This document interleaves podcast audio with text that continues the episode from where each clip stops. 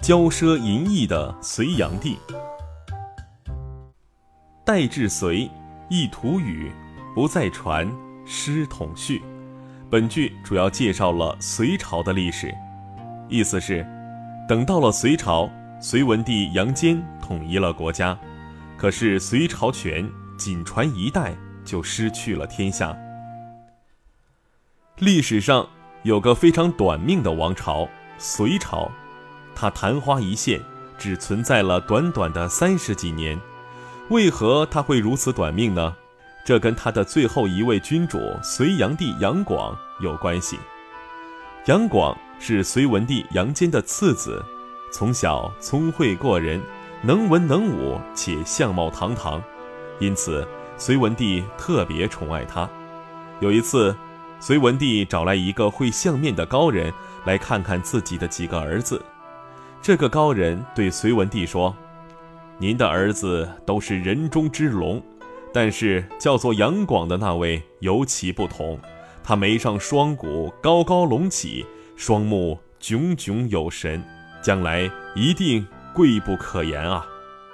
隋文帝听后十分满意，从此以后对杨广更加疼爱看重。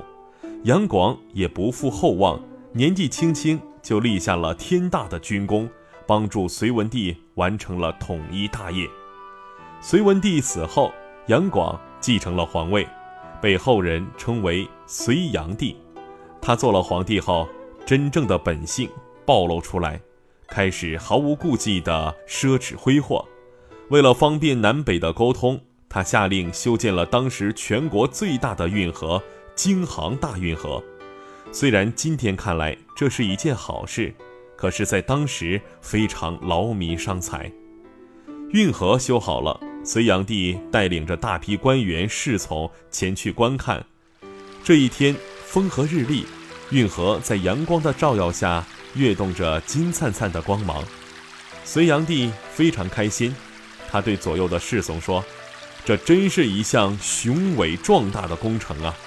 从来都是自然创造万物，现在朕也像造物者一样，创造了一条巨大的人工河流。”周围的官员侍从也都急忙应声附和：“皇上英明，皇上雄才大略。”听了这些赞扬的话，隋炀帝更加飘飘然。他突发奇想：有了这样沟通南北的运河，朕为何不驾着龙舟去南方游玩呢？正是这个想法埋下了祸根。帝王出行并非简单的出游。这一路上需要大量的金银来供给，这就加重了沿途官员和百姓的负担。隋炀帝命人制造了一艘非常豪华的龙舟，浩浩荡荡地开始了南下的旅程。一路上，隋炀帝奢侈淫逸，百姓怨声载道，苦不堪言。这次南下，使得隋炀帝大大失去了民心。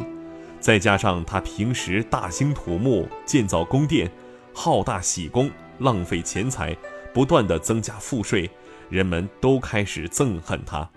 终于，他丝毫不体察民生疾苦，只顾着自己享乐的行为，激怒了臣民，他被大臣杀死，而隋朝也随着他的死去而灭亡了。